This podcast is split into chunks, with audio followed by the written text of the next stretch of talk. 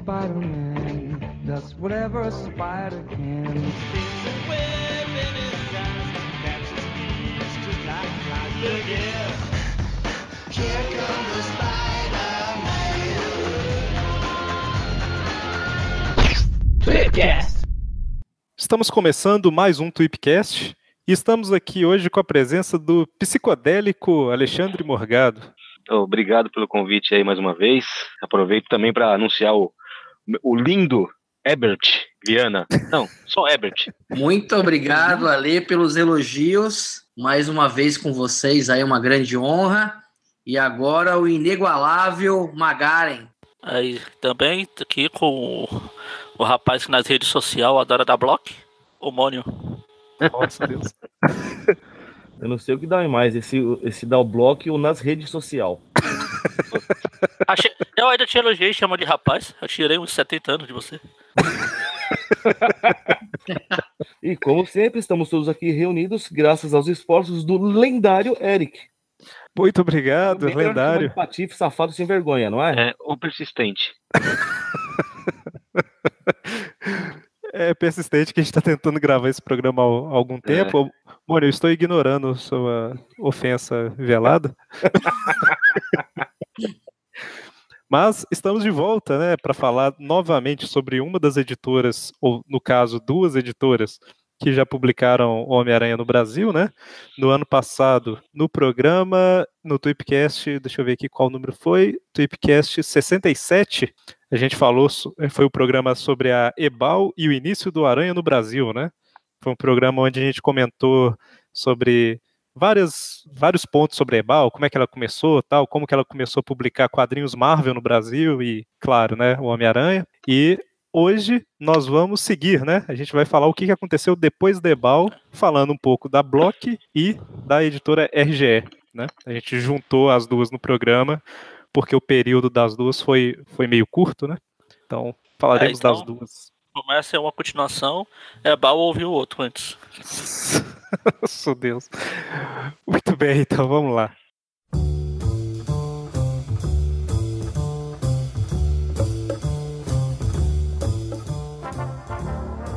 Claro, né? A sequência, para quem não conhece, né, a ordem das editoras do Homem-Aranha no Brasil, é, logo depois da Ebal, a sequência foi a editora Block, né, e depois a RGE. Então falaremos um pouco sobre a Block aqui, como que ela era, como que começou, quais eram as características, tudo Perdão, mais, né? você falou agora que a primeira foi a Block e depois foi. A RGE. Ah, tá. Eu podia jurar que você tinha falado da editora RGE. O Eric falou umas duas vezes isso, esperei o Mônio É falar alguma eu lembro coisa. uma vez que ele ficou me criticando tanto porque eu falei isso, sabe? E eu falar editora Ebal não te incomodou, não, só editora É RGE. verdade, né? Ebal também. É, pois é. Pois é, não? Editora é, Dizem que é um crime, né? de ser, é, editor Ebal, né? é editora Ebal e editora RGE. né? Pois é. porque Ebal é editor. É, como é que é? Editora Brasil América, América. É. Limitada, né? E América RGE. Latina. É tipo a Ursal. Ebal, Ursal, tudo primo. A RGE é a Rio Gráfica Editora, né? E, e a. Block é. É bom ler os. Não, não, a Block não, a. Block. A Block, já que a gente vai falar da Block primeiro, né? Esse nome é, é o originário do, do sobrenome do, do fundador da empresa, que era o Adolfo Block, né? Exato. Eu tava E é- e é interessante sigla. que- Vamos pensar numa sigla pra Block. Você tá pensando numa sigla? Bom ler os comentários holísticos. ok, tá certo. É interessante que parece que nessa época se chamar Adolfo era requisito, né, pra ter uma editora, que era Adolfo, Adolfo Ebal e Adolfo Block, né? Ah, Quer dizer, Não, Adolfo Eisen. Eisen, isso, isso. Adolfo Eisen e Adolfo É. Block. Eu não sabia que o nazismo era uma editora também. Começamos bem. Caramba, pois é, mas vamos lá, né? A editora Block, é, eu tô falando muito, o Alexandre. Não, é, é que você tá introduzindo a história aí, né? Sim, Mas, sim. a, a- mas assim, falando, falando da, da, da editora Block, ela era uma editora que não publicava quadrinhos, né? Quando ela foi criada lá nos anos 60. Ela, só- eles faziam muito aquela revista Manchete, é, entre outras revistas de fofoca, né? Do meio artístico, aquela coisa, fatos e fotos, se eu não me engano. Não lembro. Sim, a mas o- manchete, manchete é, mas, a extremamente manche- famosa. né? mas a manchete era o carro-chefe da, da editora e tal. A editora lá era, era muito boa já. Os maquinários que eles tinham eram, eram, eram bons, a estrutura que o, o Block tinha lá na época, pro período, era, era acima da média, né? Tanto que muitas coisas eles publicavam de outras editoras, né? Eles usavam, eles cediam as, as máquinas, cediam, assim, alugavam, né? Pela estrutura que eles tinham.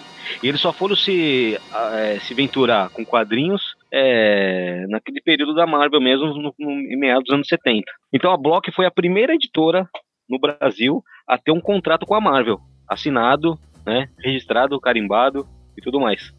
Eles meio que passaram a perna no, no Eisen da Ibal, né, porque o Eisen da Ibal só tinha um contrato de, né, é, verbal, não tinha nada assinado, porque o Eisen foi o cara que trouxe os quadrinhos pro Brasil, aquela coisa toda, ele tinha um, né, um respeito muito grande, assim, pelos, pelos profissionais e pelo pessoal, e pelas editoras de fora. Só que o, o, o Block foi mais esperto e, né, e fez um contrato com a Marvel, e aí eles acabaram com a com a Ebal. E a última edição da Ebal, Acabaram É. com um contrato verbal da Ebal. É, isso aí é, é, exatamente. é complicado que o É. cara da Block. Desculpa, Alexandre, con- conclui Não, não, não, pode, não, pode falar. Eu só ia comentar que a... o pessoal da Block chegou lá né, e falou assim: Ô Marvel, como é que funciona esse contrato aí que vocês têm com a Ebal e tal? Eles falaram: Não, a gente não tem contrato, né? Eles, ah, beleza, então vamos fechar um contrato? É, Foi mais ou menos isso. Foi, foi bem assim, né? É, foi bem, foi bem, bem na caruda, porque tinha um representante que ficava viajando sempre, né? E, não- e nessas viagens ele acabou descobrindo que a Ebal não tinha um contrato. E foi aí que a, que a Block assumiu a Marvel no Brasil. E a última edição do Homem-Aranha da Ebal foi a edição número 70. Eu não vou lembrar o mês agora, tá até difícil pra eu pegar aqui. Mas no- no mês seguinte, ou dois meses depois, já, já saiu o Homem-Aranha da Block, né? Eles começaram já logo na sequência. E 70 só da Ebal é janeiro de 75. que janeiro de 75, É Homem-Aranha. é, eu acho que já, eu acho que logo em fevereiro a Block já mandou para as bancas a, a primeira edição do Homem-Aranha. Só que aquela coisa, né? O, o maior erro para mim da Block em relação ao Homem-Aranha foi ter começado tudo de novo, né? Em relação ao que a Ebal já tinha publicado. Então, assim, a Block republicou as histórias do Homem-Aranha. É, tudo bem, era, era, era um, um novo formato, né? Eles adotaram o formatinho, tiraram aquele formato americano preto e branco da Ebal, foram pro formatinho colorido. Tudo bem, é, né? Até aí é uma novidade legal, né? Porque a, a maioria dos leitores preferem o, o gibi colorido do que preto e branco, ainda mais sendo Marvel, né? Que é conhecido pelas cores e tudo mais. Só que pra mim, assim, o maior erro deles foi ter começado desde o começo, novamente, assim, né? Sem histórias inéditas. Mas por outro lado, começou com com as histórias coloridas, né? E um mérito bom da, da primeira edição do Homem-Aranha é que já, é, já começa com qual história? Eles não, com- eles começam, ah, eles não começam com a, a, a Amazing Fantasy, né? 15, né? Começa com a Amazing 1. A Amazing, Amazing 1, Spider-Man. né? Ah, o número 1, é exato. É, eles pularam, eles pularam a estreia. Mas assim, teve aquela sequência cronológica, né? Fizeram a sequência e eles publicaram é, uma história que a Ebal não publicou, que foi a, o Amazing Spider-Man, acho que 21 e 22. Eu não sei dizer por qual motivo a Ebal acabou pulando. E assim, a- a- entrou no mérito como ser, sendo uma das poucas histórias inéditas até então, né? Da Block. Assim, eu não gosto muito do gibi da Block, né? Por causa daquelas cores esquisitas, né? Forte e tal. A edição número 2 é o Doutor Destino com a, com a armadura amare- amarela e com a capa cor-de-rosa. Tipo assim. né? É, parece a Chapazinho Vermelho, sabe? Enfim. É, Mas o- dois- o, o ponto positivo pra mim foi ser colorido, né? Mas não tão colorido, né? Aquela cor, aquelas cores exa- exageradas que eram, né? Característica da Block. É, Você citou dois pontos aí interessantes que que a primeira vez que foi publicado a Amazing Fantasy 15, que, né, que é a estreia do Homem-Aranha mesmo, foi pela RGE lá na Homem-Aranha 44, quase no final da RGE também, né? Então as editoras pegaram revista do Homem-Aranha, qual que é? Amazing Spider-Man? Beleza, então começa na 1, né? É, E não, não tinha era- esse cuidado, né? Não tinha esse cuidado, ninguém sabia, né? E Onde assim, estreou, qual é a primeira edição. A- a- a- até abril cometeu esse, esse, esse erro, né? Quando pegou a Marvel. A própria Ebal, a gente comentou no outro cast lá que a primeira história do Aranha publicada aqui foi a Amazing 28. Não me engano, É. que é do Magma. É, não tem nada. nada. Não é nenhuma história de destaque nem nada, né? É mais uma história só. Então, assim, e também o que eu ia comentar é que a, a- principalmente nos anos 80, até nos anos 90 ali, mais ou menos, era muito comum desenho animado e até quadrinhos também, sem ser de super-herói da Marvel, DC e tal, é, são aventuras, né? Não, não importa a origem, como que o cara ganhou o poder e tal, é cada revista uma história diferente, né? Ou cada episódio uma aventura diferente. Então eu acho que talvez eles nem consideraram que, ué, mas não tem a, a origem, né? Tipo assim, é, ok, ele é o Homem-Aranha e vamos seguir, né? Esse era um, um ponto que eu ia comentar, né, da Amazing Spider-Man, desculpa, a Amazing Fantasy 15, ela só foi publicada pela RGE, a terceira editora a publicar Homem-Aranha, e o segundo, que é um ponto que eu quero destacar aí, é o fato das cores da, da Block serem berrantes e extravagantes, né? Eles mudavam muito as cores dos personagens, principalmente nas capas, né? E eram Ah, cores muito, muito fortes, né? Eram umas É. cores muito fortes. É, pois é, o Kraven, coitado, era, era uniforme amarelo, né? Não era aquele tigre, né? Amarelo. O Doutor, o Doutor Destino é o que mais sofreu com a capa cor-de-rosa. É, mas. às vezes o esco- o escorpião era amarelo também, às vezes verde, um verde meio limão, assim. Né? Verde-limão, mas tudo bem, né? E foram os nomes também, né? O Doutor Octopus estreou como Doutor Polvo, né? Foi isso? É, ele, é, ele virou Doutor. Polvo e depois virou Doutor Octopus. Apesar que o Doutor Polvo não é tão mal assim, né? Porque. Mas eles mudavam, então não estavam nem aí com essas. Com essas nuances assim de nome. Então, hoje assim vira uma coisa mais engraçada, né? A Block pra mim é uma- um período engraçado, assim, do, do mercado de quadrinhos no Brasil. E é interessante que é, nessa época, né? o- eu, eu não sei se já existia a rede manchete pela, pela Block, eu não sei se a rede manchete em si já existia. Não, a Rede Manchete veio acho que um tempo depois, ainda não. É que eu ia comentar que é, achei que talvez fosse na rede manchete, mas na televisão tinha o programa lá do Capitão Asa, né? Era na Ah, mas, TV. é, mas isso era na Tupi, é. É, no Tupi. É que eu ia comentar A que. em 83, só pra avisar. Ah, sim, não, então foi. Já era. Editora abriu assumindo, já tava bem longe disso aqui. É, eu ia comentar que um dos pontos fortes da Block era o marketing, né? A através lá do programa do Capitão Asa e tudo mais, que distribuía revista, fazia. divulgava muito. É, então, não só o programa, eles faziam muita é, distribuição nas escolas, né? Eu tenho algumas revistas aqui em casa que tem um carimbo, assim, né? É Venda Proibida, alguma coisa assim, um ou outro tenho, que eles faziam a distribuição, então eles dis- distribuíam muito em, em- no Dia das Crianças, é, nas festas mais comemorativas, assim, das escolas, então isso, né, chamou atenção, né? E no período da, da Block, o início, eles vendiam aí, vendiam em média 60 mil exemplares, né? Eu acho que o Homem-Aranha devia ser o carro-chefe, né? Mas a média do- dos formatinhos daquela época da Block era isso daí. Então 60 mil exemplares é um baita número, né? Se hoje fosse assim, né? O nosso mercado estaria bem melhor. Pois é, saiu uma. Eu vi uma imagem de tiragem da, da Panini, da editora Abril, acho que do ano passado. Homem-Aranha, essas revistas assim, era 5 mil, 6 mil. Pois é. né? A Panini não revela os números, né? Sim, Mas dá, é, dá pra, se você fuçar, você descobre e tal. Mas é isso daí. 5 Pois mil, é, cinco mil exemplares. Isso eu acho que o, o Homem-Aranha, o Batman, os Vingadores agora, né? Por causa dos filmes e tudo mais. Só que não passa esses de disso. 5 mil, 5 mil são os que vendem muito, né? Esse que é o, esse que é o detalhe, né? É, mas eu acho que os, a tiragem de 5 mil, eu acho que não vende isso no mês. Ah, deve, sim. vender, deve vender, sei lá, metade. Aí, sei lá, vira em calhe, vai pra, pra sebo e vira aquela coisa toda. Mas a tiragem, é, eu acho que ainda 5 mil é muito, eu acho, não sei. Tenho minhas dúvidas. Bem, bem diferente dessa época, É. anos 70, 80, Pois é. 90 também um pouco, né? Principalmente anos 80 ali. Mas esse programa que eu tava. Desculpa, pode falar. Não, falar, não dá nem pra imaginar, né? Hoje a gente tem uma grande variedade de tudo. E se você pensar nessa tiragem de 60 mil, é algo absurdo, né? De, de se imaginar. Por mais que tenha divulgação, por mais que tenha todo tipo de campanha, mas é muita revista. É, e tem também que, eu acho que a gente falou isso no programa da Ebal, é, como era uma época diferente, né? Praticamente tudo ia pra quadrinhos, né? Trapalhões tinha quadrinhos, Xuxa tinha quadrinhos, de, sei lá, o Fa- Tudo Faustão tinha e Gugu tinha Faustão, quadrinhos. Gugu. Nossa. Leandro e Leonardo tinha quadrinhos. Então, assim, Mas boa parte aí é bem mais recente, né, gente? É, não, mas eu falo assim, esse Gugu, Angélica. Ah, Angélica não não, é mas muito Xuxa, tá anos 80, Aqui no Brasil, 90. né? A Xuxa Lá nos Estados também, Unidos. viu? Lá nos Estados Unidos também, Sim, é. sim. Tinha quadrinho de. Até o. Cara, esqueci o nome dele. Ele vai me matar por isso. Chuck Norris. Até o Chuck Norris teve quadrinho. Lembra tudo do Chuck Norris. Sim, então assim, é, eu falei, eu falei Angélica não, porque nos anos 80, né? Angélica já foi 90 ali. Mas a. É, mas é uma, é uma sequência de- desse início, assim, né? Dos Trapalhões e. Depois dos Trapalhões vieram toda essa turma que você falou aí, né? Mas começou com os Trapalhões, talvez, né? Do E- programa de televisão ter virado quadrinho aqui no Brasil, acho que foi. É, Então, assim, o, o- a tiragem era muito alta porque era a principal mídia, né? Vamos colocar assim.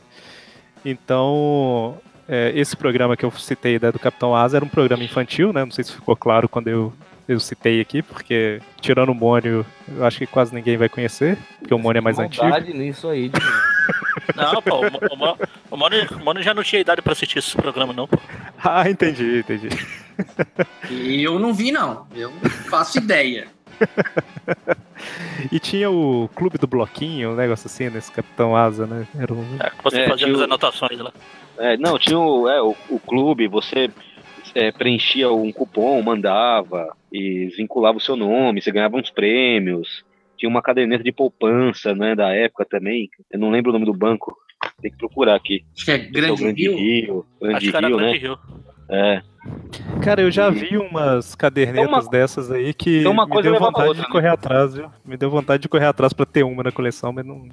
Tem uma Deixei caderneta pra lá. de poupança, não serve mais pra nada. Abre uma conta no banco já. Só, só a caderneta em si, não a tá. poupança. Bem, então assim, a, a, a parte do, do marketing, vamos colocar assim, da, da Block foi, eu acho que um, um dos grandes destaques aí, né? É, Que, o trabalho deles em geral, eu acho que foi isso daí mesmo. Porque chegou, né, alcançou um número grande de leitores e, né, fez muito sucesso e, e vendeu bastante gibi. provavelmente a, na época os desenhos da, da Marvel lá deviam estar sendo reexibidos, né? Eu acredito. Era uma Pela- reexibi... Era uma. Eles estavam sendo exibidos porque eles já, eles já tinham sido. Na época da Ebal eles passavam os desenhos, né? Sim. Eles com aquele super-herói Shell, aquela coisa toda, né? Porque já era, da- era do início dos anos 60, final dos anos 60.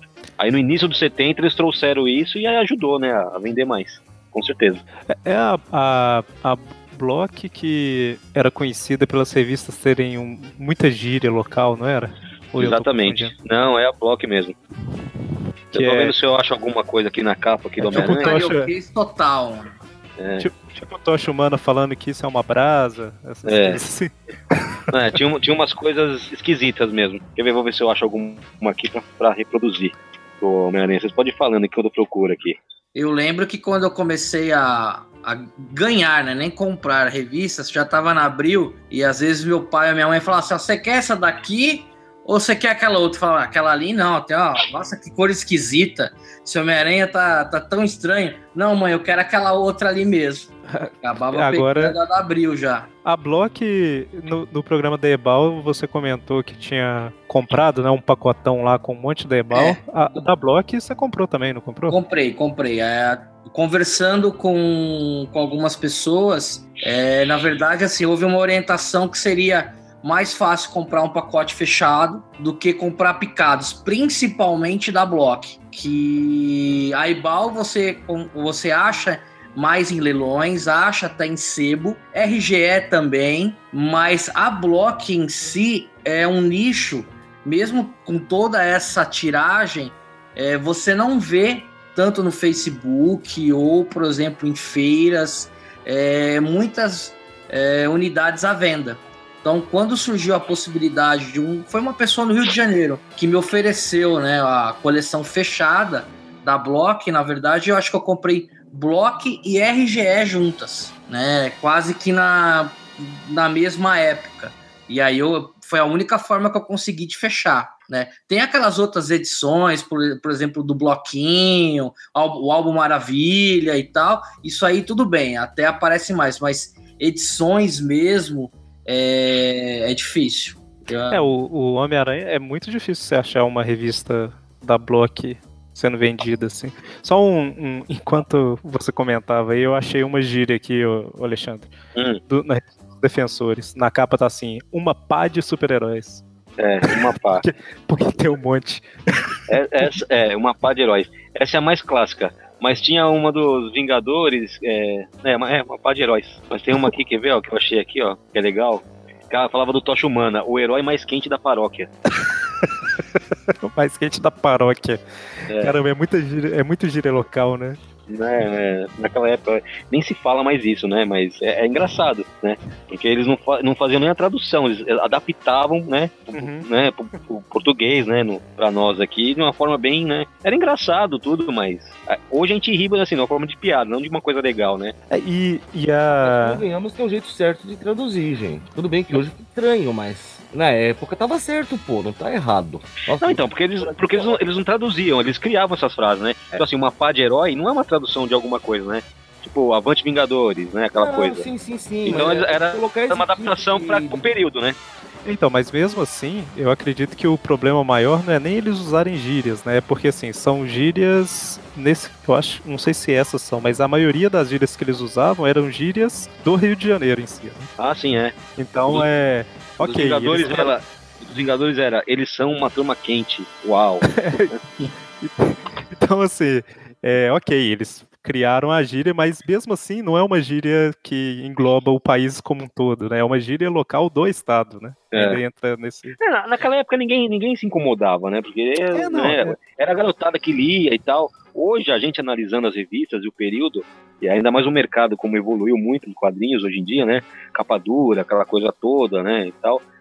Antigamente era, né? Você ia na banca, era o troco do pão, né? Pega um gibi aí. Hoje não é mais assim, né? Uma que não Sim, tem nem sim. mais. Não, você vai na padaria, você dificilmente encontra é, as revistas na banca, enfim. Tem, né? As da Panini, mas é, é outra coisa, né? Não é aquele É, formatinho. vamos- Sim, sim. Enfim. Mas vamos ser sinceros também aqui, né? O, o- a Ebal publicava a revista, ok, ela era grande e preta e branca. De repente as revistas começam a sair num formato menor, ok, mas é um formato que já era publicado, outras coisas no Brasil já eram publicadas naquele formato. Então não é uma coisa de, meu Deus, a Block inventou um formato menor. Não, já existia. né? Não, não foi, é sim, né? Então, assim. É pra quem, é pra quem acompanhava os, a Ebal, estranha, né? Pra quem Sim, gostava mas- do formato, é só. Mas também não é nada absurdo, é só uma, né, Mas o, o que eu ia falar é que assim. uma mudança que logo mais a gente se ac- acaba se acostumando também. Sim, Não criou o um. principal, que, o principal que eu ia falar é que a pessoa comprava a revista preta e branca e passou a ser colorido.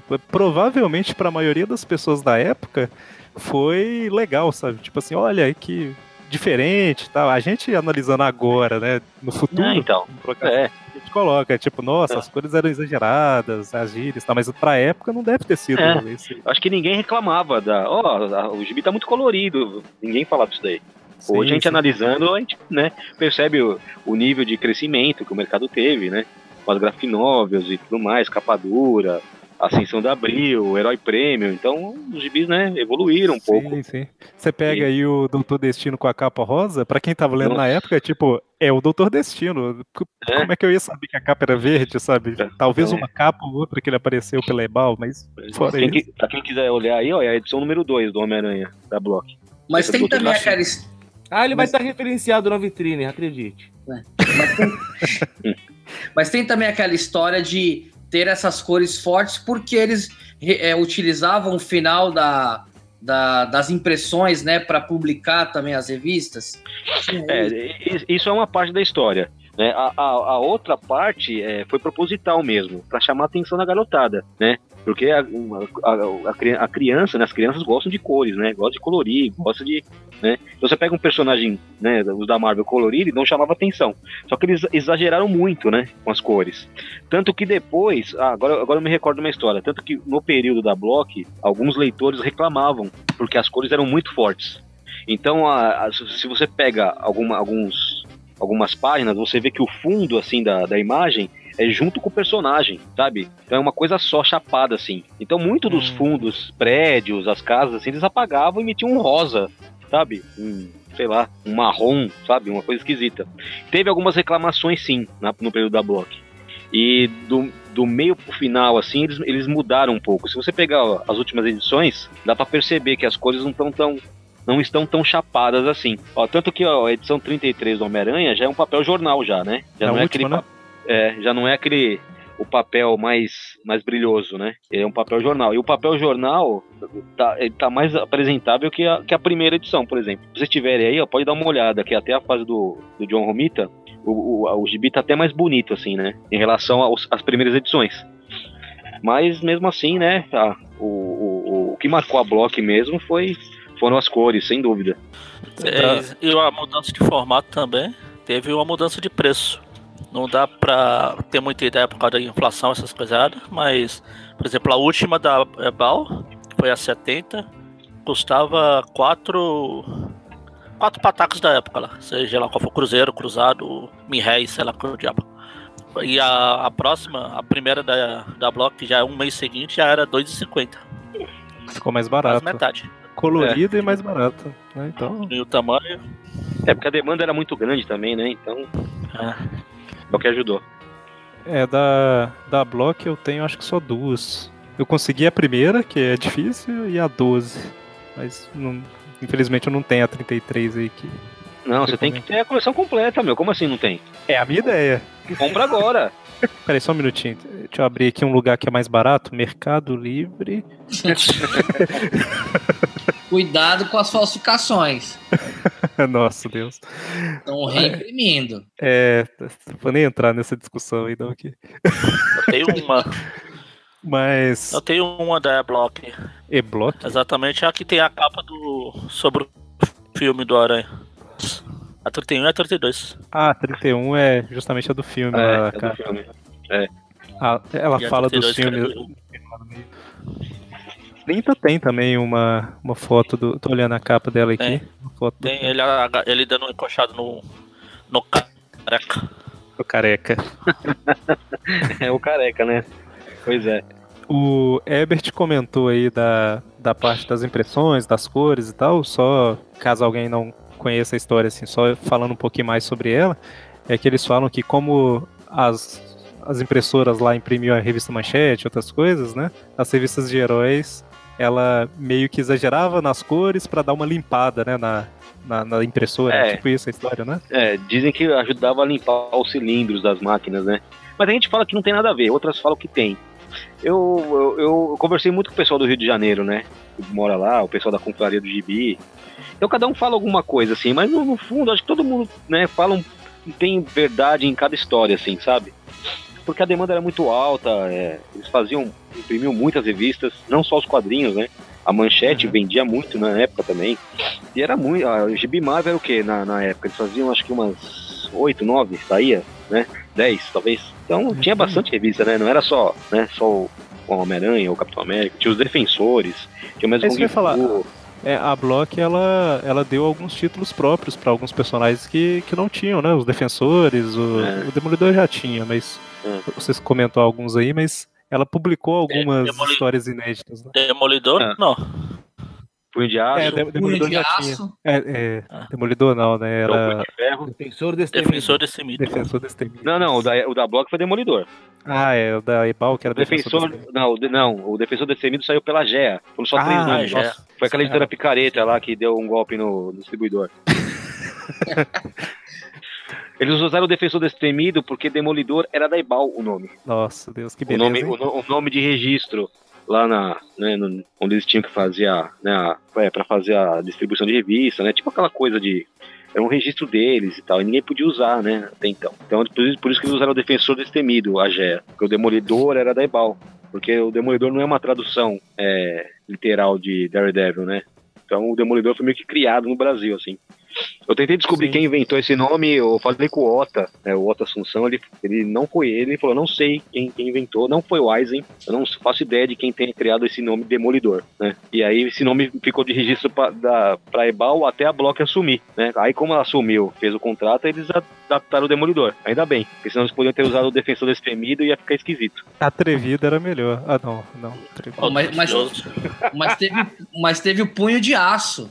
Mas isso é, aí. de aço, é. Isso aí é por causa da época, né? Tinha um. É. Vamos dizer assim, numa época de ditadura militar e tudo mais, você É. colocar o nome do personagem verde e amarelo de punho de ferro não é uma É. coisa muito inteligente.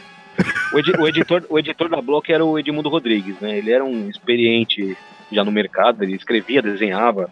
Ele produziu muito e, e na época foi isso daí mesmo. Então ele ficou com receio de fazer Punho de Aço, Punho de Ferro, porque o personagem lembrava muito as cores do Brasil, né? É uma bobagem isso daí, cara. Até hoje eu fico pensando, porque Punho de Aço é mais ou menos a mesma coisa, né? Sei. Até aí era só. Até aí era só ele colocar. Eles pintaram o punho de ferro com. De azul com bolinhas amarelas. Não era Já- problema. Pra É, Block não era problema. Então, e pior que dentro da, da, da- da revista, ele é- é- o uniforme dele é azul e Ah. laranja, se não me engano, né? Não lembro agora. Caramba. Só a capa que eles usaram meio verde e amarelo, assim, aquele laranja e tal. É, eu tô com a. É. eu abri uma, É coisas da, da, uma, da época, né? uma, uma capa da. capa aqui da Mestre do Kung Fu. Tem o Fu Manchu, o Fu Manchu tá parecendo um. Sei lá, um camarão. Boa definição. um camarão. Considerando aqui, falando um pouco, voltando um pouco para Homem-Aranha em si, os principais títulos, né? O Homem-Aranha aparecia em algumas outras revistas, mas os principais títulos que publicaram é, revistas do Homem-Aranha, né? Foram o, a revista O Homem-Aranha em si, né? Que foram 33 edições, de 75 até 78, que foi a revista do personagem, que republicou tudo que a Ebal tinha publicado, mais essas duas inéditas que o Alexandre citou, né? Uhum. É, na Bloquinho Extra apresenta, saíram umas três ou quatro histórias das Spider Super Stories. Então a gente, quando a gente estava gravando sobre as Spider Super Stories, a gente citou isso, né? E tinha também a revista Almanac do Homem-Aranha e seus Super Amigos, né? Foi uma edição com algumas histórias lá de team-ups, basicamente. Antes dos Então- Incríveis Amigos. E tem, Antes aquele, do- e tem um que é um formatão gigante, como que chama esse? Eu esqueci. Formatão gigante é, o Álbum Maravilha? Eu não sei, peraí. Não, eu o procurar. Maravilha é pequenininho. Ah, não, então tô confundindo. É, Pera aí que eu Eu- já descubro. é, Eu não, eu eu não não vou lembrar sei de se era na Block ou foi a EGE que publicou dos. baseado na série de TV do, do desenho. foi a Ebal na época da RGE. uma, Tá. uma minissérie com três, né? Ó, ela É. chamava Almanac do Homem-Aranha e seus Super Amigos É. para 1976. Isso mesmo, isso aí é o formatão gigante. Eles quiseram É copiar, copiar o que a Ebal fazia, né? A Ebal tinha esse hábito de lançar os, os álbuns gigantes. Tem aquele. O primeiro encontro do, do Superman com, com Homem-Aranha foi a Ebal que publicou, né? Aquele formatão gigante. Sim. O Superman versus Muhammad Ali. Tem uns outros formatão gigante também. Aí a, acho que a Block quis fazer uma. Né, dar uma copiadinha assim de leve, mas. Aí, aí, olha que de- dentro dela tem algo assim: pôster joia do Homem-Aranha. E mais um, e mais um presépio para montar. Isso, exatamente. No- no selo Bloco Infanto Juvenil com a manchetinha, que era a cachorra. Era a cachorra do, do Block, a manchetinha. É, assim, pra você ver, né, a, a fase, né, o período, né, o, coisa de quase, é, mais de 40 anos atrás, né, então assim, é legal, né, mas é, é bizarro ao mesmo tempo. É, essa, essa almanac do Homem-Aranha e seus Super Amigos foi a, a que eu citei, é porque eu não sabia que ela era essa É, tabloide. É o, form- é o formatão. É, eu tô olhando aqui, nela foi publicado a Giant Size 5, que tem o Homem Coisa, que era chamado de Fera de Lama. Isso. É, É um nome muito melhor. Aí tem uma revista do. Tem uma história do Capitão América, uma do Namor. Na verdade, só a Giant Size que tem Homem-Aranha. É, a outra é da. é do Conan, na verdade é uma história da Sônia. E uma do Homem de Sônia, Ferro. Sônia, a super fêmea. Aqui tá falando. Eu abri aqui na- no Guia dos Quadrinhos, tá? Sônia, a super fêmea dos cabelos de fogo. Pois é. Conan, Conan não. Um brinde, um brinde ao mercado editorial brasileiro. Conan não, não era a Block que chamava de. Como que era? Era Conan Hartan. mesmo. Não, Hartan é um gibi que saiu pela, uma, pela Graúna, uma edição só. Só mudaram o nome porque já tinha uma outra edição de Conan. É Nas bancas e- o nome da revista era Ratan. É. Porque a Roval tinha lançado o Conan também, eles lançaram o mesmo personagem com, como o nome Hartan. Tá, assim, eu acho que você falou em um brinde ao mercado editorial brasileiro, é porque eu acho que antes da editora Abril, é, Ebal, Block e RGE são as menos problemáticas, né? O resto é tudo picareta. Não, tinha, não. não, não, Tudo não não. todas. Tinha, é Mas- porque aquela, aquela coisa, né, o, as gráficas, são, principalmente em São Paulo, que era uma perto da outra, na Liberdade, na Aclimação. Eu, eu tava vendo o endereço de cada uma delas, era uma do lado da outra, assim, sabe? Coisa de um quilômetro e, ou quarteirão e tal. E aquela época tinha muitas gráficas, porque né, se imprimia muito no Brasil, né? Era muita revista, era muito jornal, né? Não tinha internet, então as pessoas gostavam de ler, né? Muito mais do que hoje. E, e como eles. Ah, ah, vamos publicar quadrinho? Vamos, então vamos. O que você tem aí? Aí começou. Então, assim, dane-se se é Conan, se não é. Eles queriam publicar porque sabia que vendia bastante, né? Ou então eles podiam pegar um, fazer um, um dinheiro com, como foi, foi o caso dessa- dessas editoras picaretas, né? Que davam um, né, um chapéu no, no distribuidor e tal. Então tinha essas coisas, né? Sim, sim. É, eu falo porque eu acho que foi até, até no seu livro lá, né? Que no, no final eu vou até comentar um pouquinho mais sobre ele aqui. Mas nesse período aí tem muita editora, várias editoras publicando só três, quatro revistas. É, então. Várias falando que vai publicar, pegando dinheiro e não publicando, e ficando É. com dinheiro. Né, Então, É, então. Então não meio- tinha aquele cuidado, né? Então, dane-se se era Conan, se era Ratan, eles queriam publicar, não tinha. Então, assim, a Marvel, a- a- até abril, era a terra de ninguém, essa é a verdade. Mesmo a Block tendo um contrato exclu- exclusivo e tal, não, foi, não fez um trabalho bacana, né? Porque até então eles não sabiam sobre a cronologia, não, não tinha essa dimensão, né? O Capitão América tinha a revista dele solo e tinha a dos Vingadores. Os Vingadores é dos anos 60, a história do, do Jack Kirby. E o Capitão América estava lá nos anos 70 já, né, na, pelo Sal Buscema. Então o Capitão dos Vingadores estava 15 anos atrasado em relação às suas histórias solo. Então, né, é, é muito confuso assim. Então você vê uma formação dos Vingadores dos anos 60 e às vezes vê alguns personagens dos anos 70 na revista do Capitão, para o leitor que prestava bem atenção, né, ele podia perceber ali, fala, pô, mas por que, que esses personagens não estão lá nos não tá no gibi dos Vingadores? Porque as histórias já é, né, é de outro período. Então não Sim. teve esse cuidado, né? Então publicava de qualquer forma mesmo. Então, assim, a, a Block como um todo, é, é injusto a galera que joga ela no lixo como, ah, fazia. Era formatinho, as coisas esquisitas e só. Né? Não, a Block era mais que isso, né? Assim, ela trouxe é, revistas. Trouxe alguns personagens que não estavam sendo publicados. Finalmente começou a, a publicar quadrinhos de forma colorida, né? Não que Ebal nunca não, não tenha tido quadrinhos coloridos, né? Mas a Block passou a publicar os mensais, né? As mensais de forma colorida e tal. Então, assim, ela, ela tem seu valor, vamos colocar assim, no mercado, né? Infelizmente, para os fãs do Homem-Aranha, principalmente os da época, ela teve pouca coisa inédita, né? Igual o próprio Alexandre falou aí no É. início, ela republicou o que a Ebal tinha publicado, né? É. Mas tem, como eu disse, né? Tem seu valor É, a, a vantagem era, é, para quem gostava das cores, né? Era um personagem colorido. Em relação vamos- a Ebal, que era preto e branco. Vamos, vamos colocar que ela tinha essa- vantagem, né? Você tá republicando, mas é colorido, né? Então tem uma diferença, pelo menos. né? E é. podemos passar para RGE ou. Não, deixa eu só finalizar. Diz a lenda que existe um Homem-Aranha 34, né? Ah, é? É, diz a lenda. É. Eu, eu quase publiquei isso no livro porque a pessoa que disse que viu, aquela coisa, alguém viu, né? Alguém ouviu falar e tal. Eu ia colocar uma imagem da, dessa capa no livro. Eu, assim, eu até sei quem é o dono, mas eu não, não vou falar porque não quiseram que, que ele fosse publicado, então eu não vou dizer. Pode, ser- pode ser até aquela história, né? Ah, não vai falar porque, né? A história é mentirosa. Mas assim, o pessoal do Rio de Janeiro que me ajudou a, com algumas histórias, tem uma pessoa lá que, que conhece bem o mercado, ele já até tem uma certa idade, né? Ela não é um pouco mais velho que eu. Ele disse que viu, viu, ele falou, eu vi, ele falou, eu vi a edição 34 na casa dessa pessoa. Por que, que tem essa edição? Porque quando a Block perdeu os direitos para a RGE, o Edmundo Rodrigues, na época, o editor e a, a editora em si, eles faziam aquele boneco do, da revista.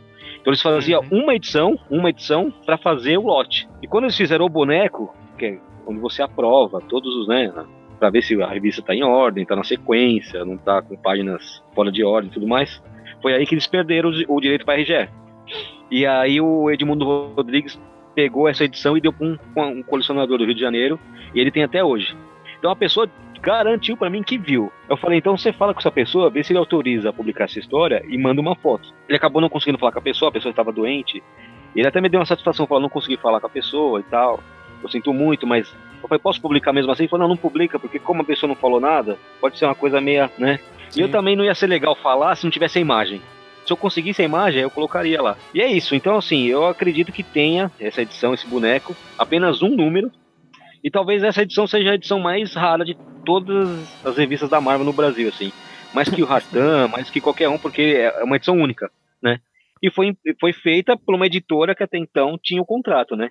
Então tem um expediente lá no final da revista, né? E, enfim, acabou não saindo por contrato. Ah, não Mas é, é isso daí. não é difícil ter. A gente, a gente viu isso recentemente, quando a Finada Editora abriu morreu com os quadrinhos Disney. Dizem que ela já tinha as duas próximas edições das coleções que ela estava lançando em capa dura. É, então, exatamente. Já estava uma pelo menos pronta, mas não pode lançar porque não iam lançar mais a partir de junho. É, então. Eu não sei a tiragem dessas revistas, mas se for um, se for um lote, se foi só. Eu não sei se eles fazem boneco hoje em dia. Eu acho que deve fazer ainda, né? Não sei. Provavelmente. Ah, provavelmente eles devem fazer. Deve ser outro, outro esquema. Às vezes deve ser, né, é, no computador, deve ser uma coisa mais, né? Não, mas eu acho que Não, ainda. Eu acho Eu não, que sei se eles, eu não sei se eles fazem o físico, eu não sei. Deve fazer. Físico, Se a- eu sei. Eu sei se a- que algumas coisas eles têm físico, que É. eu tenho aqui uma capa da de uma coleção histórica do Aranha que não chegou aí pras bancas, que eu ganhei, que ela não foi porque misteriosamente dessa vez a Panini achou um erro na capa lá, mas não publicou. Você ganhou de amigo oculto, não foi? Foi. Da, da Carol? Como ela falou, como eu, eu gosto de reclamar dos erros da Panini, eu ia ter um erro só pra mim. Você precisa me mostrar isso direito, Magaren. Ele mostrou no vídeo, eu acho. Eu já mostrei quando eu Eu tirei vi, o amigo secreto. Vou, vou colocar no post o, o vídeo de revelação lá que eu. Na verdade, a Carol mostrou, né? Interessante, cara. É, com é, assim, é uma coisa que não tem como, como ter, mas seria interessante ver essa edição, né? É, Eu, eu, eu sei o nome do colecionador, eu sei quem é, eu já conversei com ele, não sobre isso. Uhum. E, mas assim, pela pessoa que é e pelo que, por quem falou, eu, eu boto, eu acredito que, que, que isso é real. Porque ele, né, não tem por que mentir, ah, eu vi, mas vai falar por quê também, sabe? Não tem Sim, muita. não, é- Sabe? Ah, eu vi, tá bom, beleza, não sei. Então eu, eu acreditei, porque ele me ajudou muito em algumas histórias e tal. Ele até passou algumas coisas, né, da coleção dele, eu achei bem legal. E é isso. Ó, Bacana. Interessante, olha. Vivendo e É. aprendendo.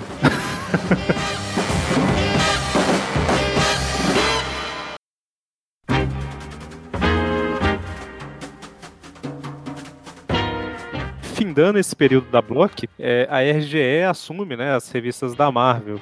Como que foi essa virada da, da Block pra RGE? Cara, você acredita que eu não lembro? eu, preciso, eu preciso voltar no tempo, assim, cara, eu não lembro. É, É, é. Você sabe que eu Bom, é. perguntei pro, pro ar porque eu sabia e não lembro também mais, né? é, então, é.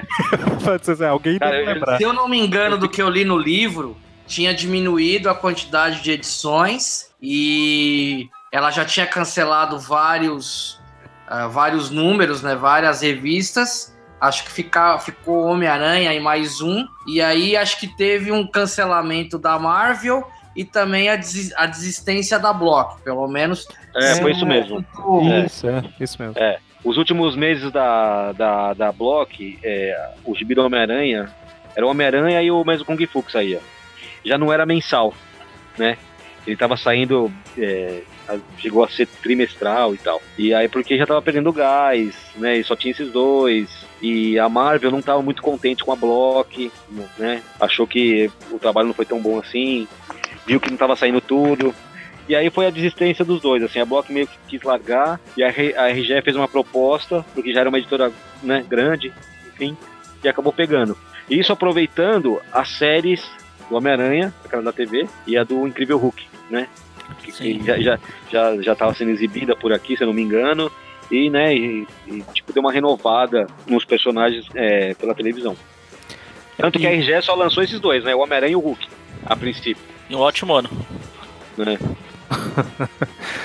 É, a, a RGE, pra quem não sabe, né, é do Roberto Marinho, né, que é conhecido pela Rede Globo de televisão e a, própria editora RGE, ela não podia usar o nome Globo, né, mas eu acho que ela comprou a editora que chamava Globo e assumiu o nome depois, né. Então a editora Globo atual é a antiga RGE, né. É- Isso. podemos dizer que a RGE e a editora Globo são a mesma editora, né. Ela só mudou de nome pra Globo depois.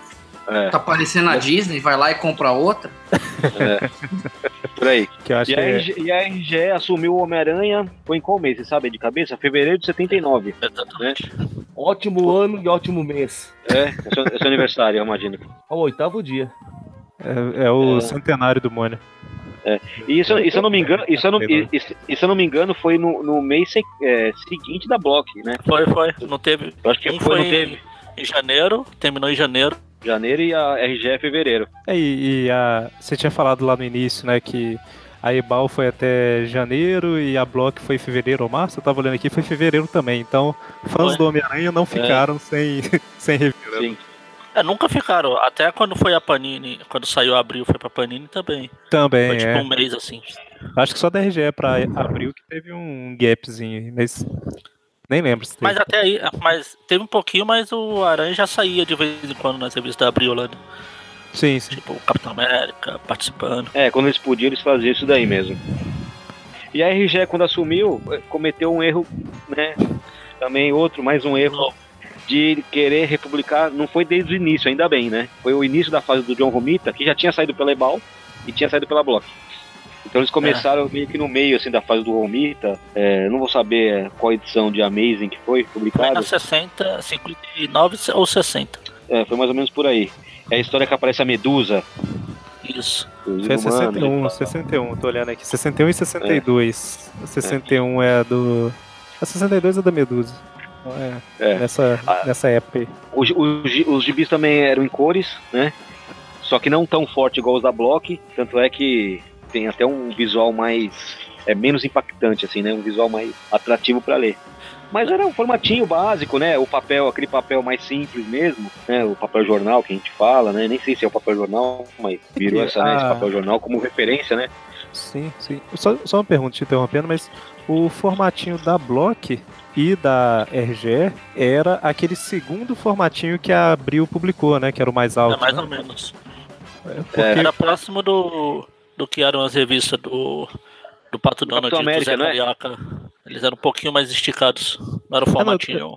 Eu tô perguntando porque o, o- Ah, sim, entendi o que você tá falando. Eu tô perguntando porque, assim, a Abril, ela teve dois formatinhos, né? Ah, um formatinho mais baixo, de 19 centímetros mais ou menos, e o mais alto também, depois que saiu, que é o do final dos anos 90. Esses da Block e da RGE era mais parecido com É, o segundo segundo, formatinho da Abril. Isso, não era o primeiro.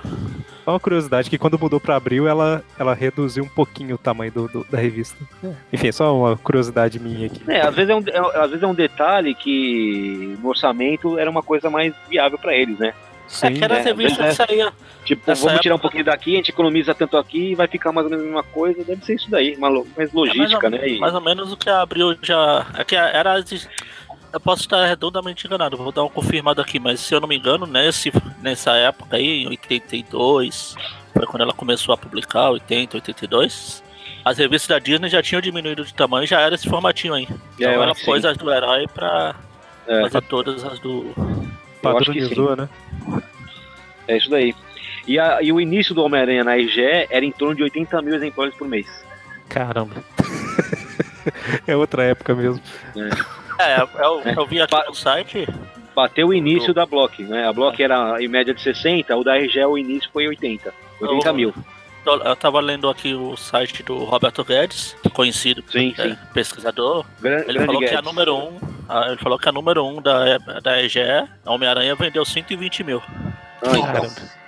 A- a- aí a última ve- vendeu 18 mil.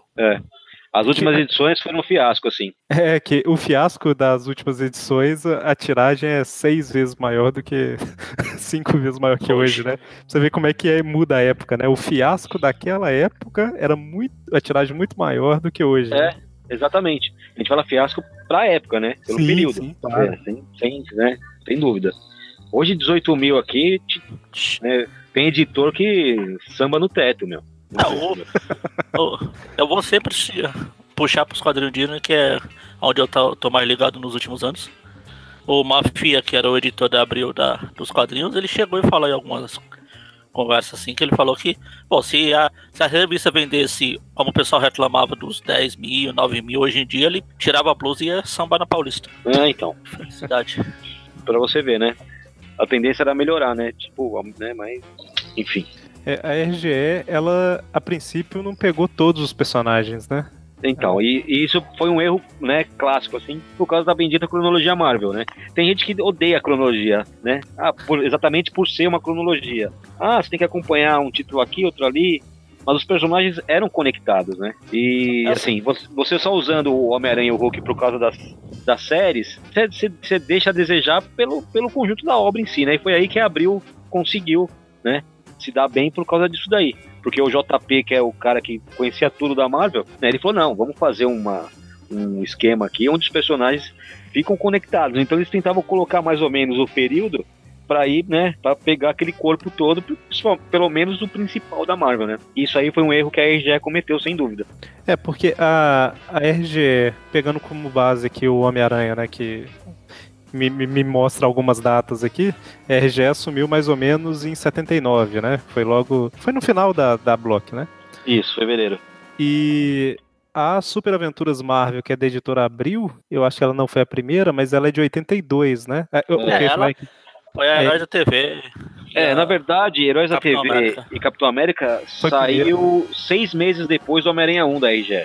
É esse- essa data aí, mais ou menos, que eu queria chegar. Então, É. assim, a Foi RGE próximo. assumiu e mais ou menos que meio que simultaneamente a Abril já pegou outros personagens. né? É. Então a gente teve um período em que heróis da Marvel eram publicados por duas editoras diferentes. né? E o mais engraçado é que, a- assim, a Abril ficou com os personagens de segunda linha, né? Quem eram os personagens? Capitão América, Thor, Homem de Ferro, Surfista Prateado, mesmo Kung Fu. E na época eram mesmo, né? Considerado, pelo menos no Brasil, né? Ah, Per- perdi um pouco. não E hoje, época, e, hoje, e hoje até uma ironia, assim, né? Porque o Homem de Ferro, Então. ninguém, ninguém dava nada pro Homem de Ferro, né? E hoje em Ah, dia é falar. o... A, o Marvel Studios só usou esses personagens dos Vingadores É. porque ninguém quis comprar. É, quem, vai, quem vai querer Homem de Ferro? Só, o- só o Peter Parker vai gostar dele no futuro. É, se você pegar aí é, Vingadores como um todo, é, até ali pra 2003, 2004, eles eram meio que personagens B ainda, né? Eles eram importantes, eram conhecidos e tal. A, a, a essência da equipe era junto, tirando, claro, os três principais, Thor, Homem de Ferro e Capitão América, e mesmo sendo principais não eram lá essas coisas, como É público. porque Mas eles tinham nas equipes, tinha personagens de, de A a Z, tipo triatlo. É, Sim, é, eu falo porque assim, o, o- vamos considerar ali o ano de 2003, mais ou menos. É, Homem-Aranha, os X-Men, Demolidor até. O Demolidor subiu de nível no, no final do. Com Frank Miller ele já deu uma subida considerável, né? sem Mas dúvida. nessa época dos anos 2000 Ah, ele tava, Frank tava em alta Miller. também. Aí o que eu ia falar é que assim, esses eram os personagens A, vamos colocar assim, e os Vingadores vinham depois, né? Só Ah, com sim. o- o- os novos Vingadores lá, quando eles deram uma reformulada na equipe, que começou a ter um pouco mais de, de, de público, até porque eles pegaram personagens A e colocaram na equipe, né? Como Homem-Aranha, Wolverine e tal. E, e foi, eu acho que só na época do filme do Homem de Ferro que o Homem de Ferro realmente bombou, né? Eu acho que a, Antes a fa- a fase dos Vingadores começa a, a crescer aí nessa, nessa parte que você falou, que é a fase do, do Michael Bryan Bendis. Quando Exatamente. ele, quando ele fez a queda, porque aí ele, ele, ele até explica isso. Ele falou: Eu sempre gostei do Homem-Aranha e do Wolverine. Por que, que eles não estavam nos Vingadores? Né? Eu, até, eu até acho estranho ver os dois lá, eu não gosto. Mas ao mesmo tempo, assim, pro leitor, pro fã, pra quem tá começando a ler, pega um gibi dos Vingadores vê o Wolverine e o Homem-Aranha, pô, você tá com, né? Praticamente todos os personagens principais da Marvel ali. E foi ali que os Vingadores começaram a galgar. E depois veio o, o Supremo da, da linha Ultimate, né? Tanto é que virou base pros filmes, aí veio a Marvel Studio e os Vingadores hoje são o que são, né? Graças a esses personagens aí. É interessante você pensar que o slogan dele sempre foi os maiores heróis da Terra, né? É, e aí exatamente. você pensa que, para um leitor, os maiores heróis são os que ele gosta mais, né? Para um leitor é isso. então, assim, Exatamente. por que, que o Homem-Aranha tá lá? E, e eu compartilho um pouco da sua opinião. E o Homem-Aranha até que não me incomoda tanto, incomoda um pouco porque ele sempre foi mais solo, mas não incomoda tanto. Mas Wolverine nos Vingadores é, é É. muito, muito fora É. de. Eu também, eu também acho, não acho legal. Eu gostava do Fera nos Vingadores, aquele- uma parte, uma época que ele, eu achava bem legal, Sim, sim. mas, Mas- o Wolverine acho que não. Mas voltando, né? O, na Não, época só lá. Uma Diga. coisa, coisa que eu deixei. Sim. Eu tava pesquisando aqui, que eu comentei.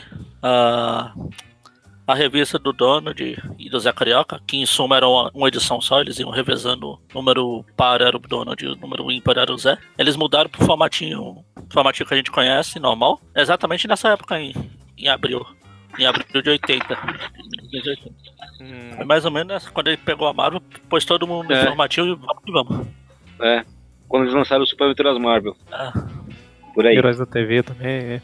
É, Herói TV Ah, tinha verdade- um pouco antes. É, na verdade, Herói da TV era uma revista que ela já tinha antes, que era com personagem de desenho animado. É, o da Zé Hanna-Barbera. É, Daí o nome, né? Inclusive. exatamente, É. Herói da TV. Isso mesmo.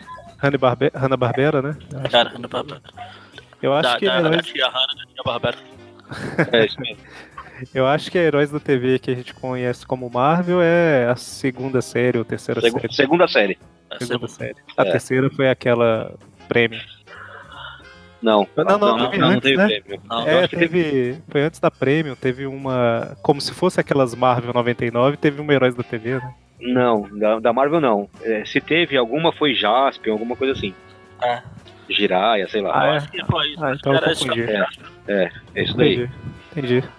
É, Então foram três séries, mas a segunda é da Marvel. Da é? Marvel, exato. Ah, Exatamente. ok, ok. A prêmio, a prêmio que você tá falando é. Gran- Grandes Heróis Marvel. Grandes heróis, grandes heróis. Marvel.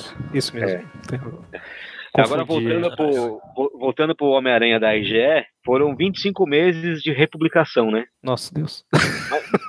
Mais de dois anos. Então, assim, quem era fã do Homem-Aranha na época sofreu, desde a da edição Homem-Aranha 70 até a edição número 26, né, da IGE, que foi a primeira história inédita, né, tirando aquelas duas que ficou de fora da, da desenhada pelo Dítico, né, eu acho que foi a, um- a, um- a 21 e a 22, que a Ebal não publicou, que eu não que sei provavelmente o pessoal perdeu, né? Provavelmente É. o pessoal perdeu porque, ah, não, estou republicano, não vou comprar, né? E aí, Pode ter sido também, é. Ou então quem era atento e, e, e e colecionava e, né, sabia, deve ter percebido que ali, ó, essa história aqui não, não é inédita e tal. Mas era só duas histórias, né, no meio da fase dítico. Nem sei se conta muito, assim, né? Porque são histórias que não, não tem muito, muita, muita importância, assim, pra, pra, pra mitologia do Homem-Aranha. Mas Homem-Aranha 26 é a primeira, fevereiro de 81. Você tem noção? A primeira história Nossa. inédita desde a edição de 70 da Ebal. e é complicado que, assim, a gente falou, né? Na Block tava republicando, mas era colorido, né? Pelo menos É. tinha um diferencial. Aí a RGE É. tava republicando de novo e, É. por mais que as cores não eram tão berrantes e tal, mas assim, aí sim era mais, mais do mesmo, né? Vamos dizer. Pior É. que a última da Ebal, quem tava, quem porventura começou a colecionar só na época da. Na Ebal não, da, da Block. Quem porventura começou a colecionar na Block, não pegou a fase da Ebal. A última da Block foi uma antes da morte do Capitão Stacy. Meu Deus, na próxima edição ele vai morrer. Ih, não morreu. Vamos voltar um pouquinho, esperar um pouquinho até a. Ele morreu. É, é, é verdade. É. ele morreu mas, só. a, mas, a Ebal, mas a Ebal publicou, publicou a morte do Não, Capitão então, Stacy, sim, eu tô falando quem começou a ler na Block, na época da Block. Ah, sim, sim. Não leu a fase da Ebal. É. Você você tá querendo me dizer que pela Block o Capitão Stacy só morreu na revista que tá na casa do cara lá do Rio de Janeiro. Provavelmente. É, eu, eu acho que a, eu acho que a sequência é a, é a morte dele, né? Se eu não me engano. É, é, a última. A última história foi exatamente o, o Dr. Octopus voltando. Ah, eu É, voltei, é. É o que torna, é o que torna o GB, né, mais importante ainda, né? Pois é, é uma história importante É. e não, É, e, não acessível. né, é isso aí. Mas ah, é, realmente deve ter sido complicado na época aí para quem colecionava. Deve ter sido uma não igual, porque não foi substituição, mas é, quando começou a sair a Teia do Aranha pela editora Abril, eu conheço várias pessoas que não compravam justamente por ser republicação de histórias antigas, né? E Só que, diferente dessa daqui que a gente está falando, a revista Homem-Aranha continuou sendo publicada e a Teia do Aranha era uma segunda edição, né? É. Então, É, é, as, as histórias clássicas, eu acho que faz- fez todo sentido abrir publicar, porque a- o Homem-Aranha já era um personagem diferente pra época, né? O, o número de leitores era, era maior, acredito eu. E quem não podia comprar aquelas edições da Ebal, né? Ter, ter que ir em sebo, ou então, enfim, ter que rodar a cidade pra procurar. Os gibis, a Teia do Aranha, acho que foi bem legal pra suprir, né? As histórias clássicas do Homem-Aranha, acho bem legal. Coincidentemente ou não, começou mais ou menos na época que a. que a RGE começou aqui. A primeira, se eu não me engano, foi a 57 ou 58, sei lá. A da Teia do Aranha. A Teia do Aranha era sequência das. Eu acho que era. Ah, eu acho que a primeira foi a 50, né? A, a Então, Grandes aí- Heróis Marvel 23 publicou a 50, 51, 52, por aí, que é aquela da Homem-Aranha Ah, do Rei do. Crime. Rei do Crime. E aí a Teia É. do Aranha 1 pega dali pra frente. É, exatamente. É a sequência. É, Eles iam publicar até a morte da Gwen Stacy, né? A ideia. isso, Era aí publicar só até, né? Tanto é que na, na- acho que na capa da 1 fala, né? é, do início, não sei o que, até a morte de Gwen Stacy. Só que aí vendeu bastante, cara. Aí abriu completamente, pô, vamos continuar, né? E foi bom ter continuado, porque depois eles precisaram de mais páginas, né? Pra colocar, contar a história do Homem-Aranha, virou duas revistas É. atuais. Depois virou inédita.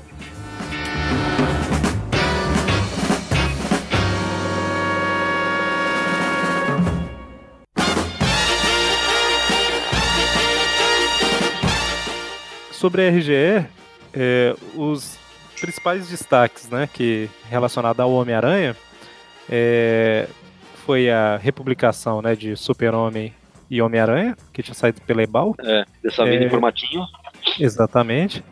E eu, apesar de ter essa edição hoje, eu tenho quase certeza que eu já tive outra outro exemplar dela e joguei fora.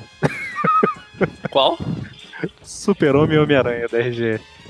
Porque é, um colega meu, ele desfez da coleção dele uma vez e me passou um monte de revista, a maioria era da DC. E aí eu não tinha muito a visão de. Assim, pra mim eu ia colecionar Homem-Aranha e o resto não me importa muito, né? Então eu vendi tudo e tal. Batman primeira série, Batman segunda série, enfim, né? Muito bom. É, queda do morcego completa, sei lá. Guardei só, eu acho que Super-Homem 1, 2 e 3 da Abril. Aí, é, tinha duas edições do Super-Homem e Homem-Aranha. Eu falei, ah, tem duas? A, a ideia de jirico de pessoa mais nova, né? Tem duas, vou jogar uma fora, né? Pra que duas? E eu acho que uma era da Abril e outra, outra era da RGE. Não precisa, trocar, não precisa trocar com alguém, joga fora, né? Pois é, eu não, não sei qual que foi a- a- o raciocínio. Não sei se a revista tava com algum defeito, sabe? Tipo, se a capa tava meio rasgada, As sabe? Claro caras que, claro que tinha. Claro que tinha um defeito, tinha o Super-Homem. Super. e enquanto eu falava isso daqui, eu lembrei o que, que eu ia citar antes. Então, antes de continuar falando dos principais títulos da época, é, o Alexandre citou aí o Sebos, né? É, talvez, se tem alguém ouvindo o programa que, como eu, mora não mora em Amava os capitais, não, não. Não mora em capitais e tudo mais. Eu, quando era criança e lia quadrinhos, nos anos 90, é, eu não fazia ideia de onde achar um sebo, por exemplo, aqui. Então, eu acredito que muitas pessoas pelo Brasil inteiro moram em cidades que hoje com certeza não, e nos anos 90, 80 eu não diria, mas nos anos 90 não tinha sebos, né? Então, a, Abril relançar as edições da Teia do Aranha. É, a gente está citando Abril justamente porque a Teia do Aranha publicava histórias antigas que encaixa aqui no bloco RGE, que é o que a gente está falando, né? É, a pessoa não tinha acesso, simplesmente não tinha acesso a edições da bloco da RGE, né? Só se ela fosse na, no- na cidade vizinha para achar um sebo, para achar a revista. Então, é, se sair um pouco desse eixo aí de Rio, São Paulo, É, dificilmente se achava. é, eu vou falar a Belo Horizonte aqui também, que eu sei que tem alguns sebos e tal. Mas saindo desse eixo aqui é, é complicado achar, né?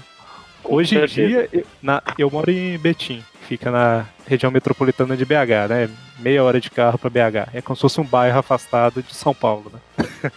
E eu conheço, eu sei que tem mais, com certeza, mas eu conheço um sebo que, que vale a pena.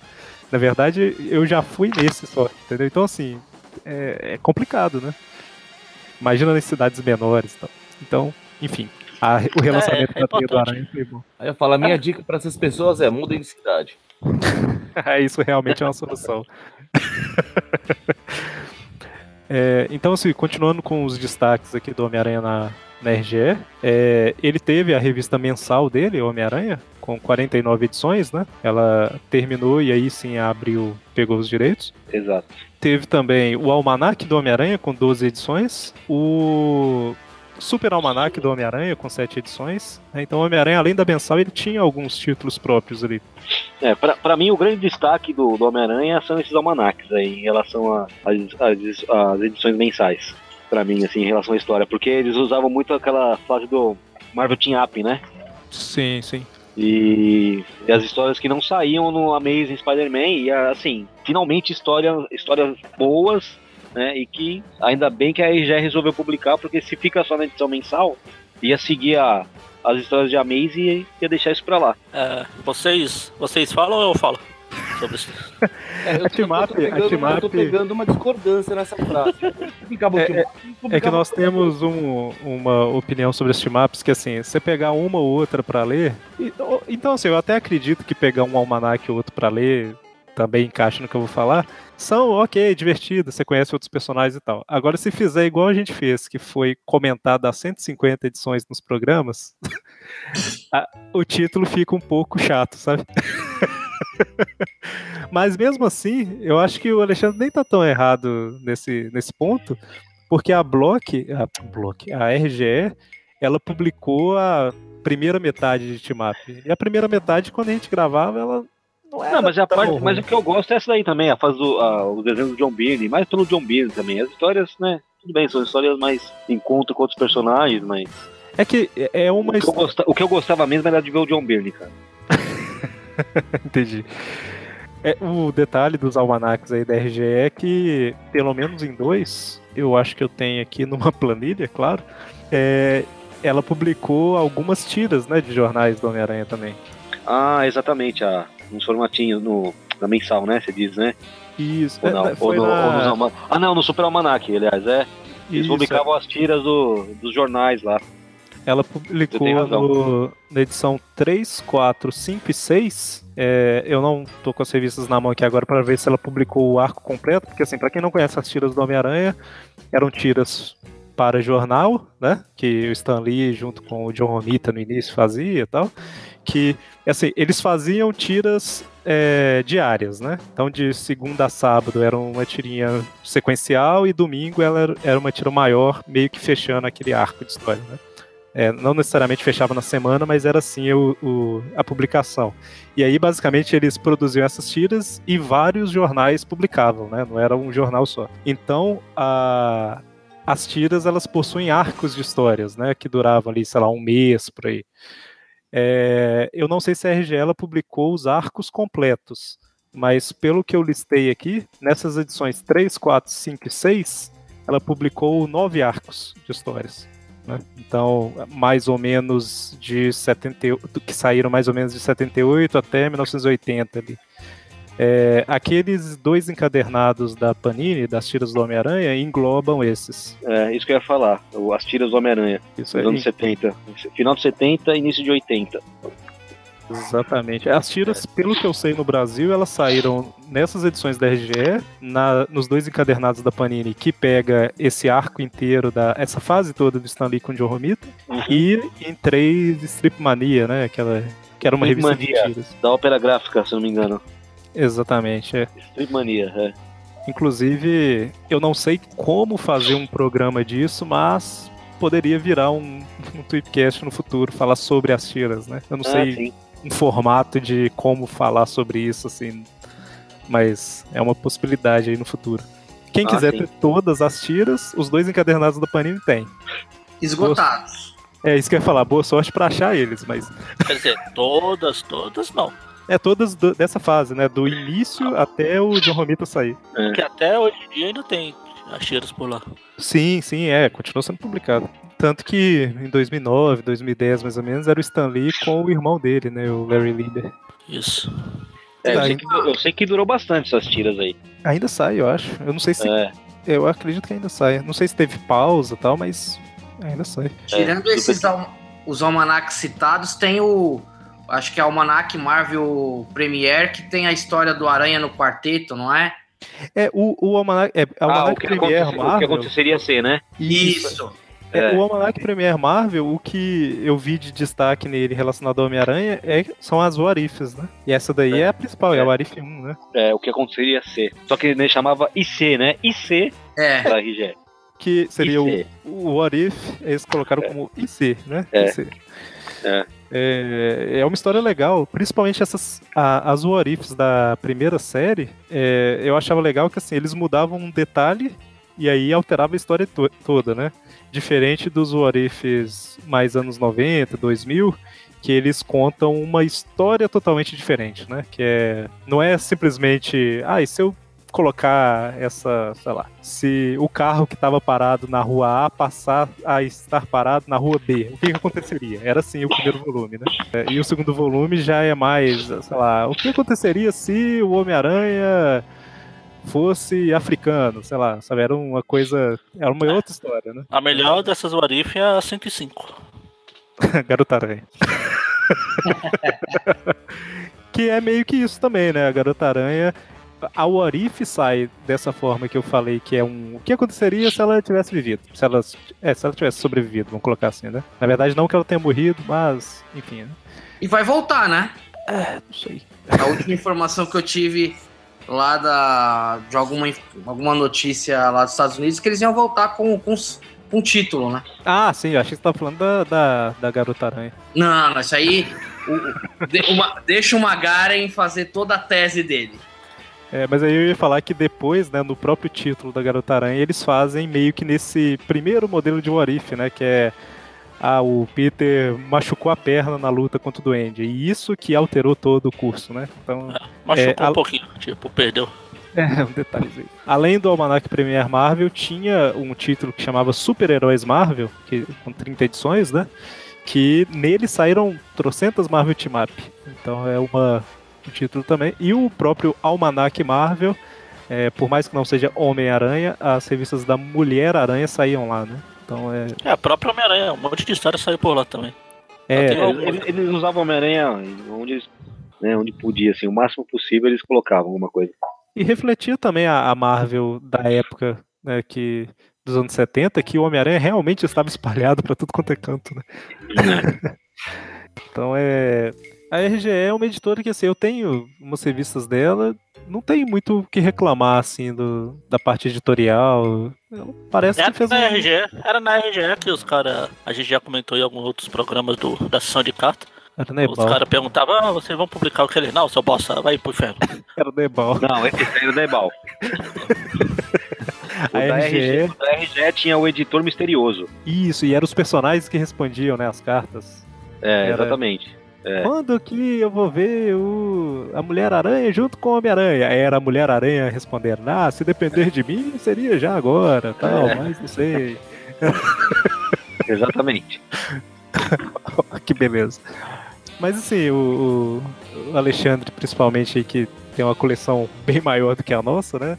E, e tem mais experiência aí com, com as publicações da RGE e tudo mais.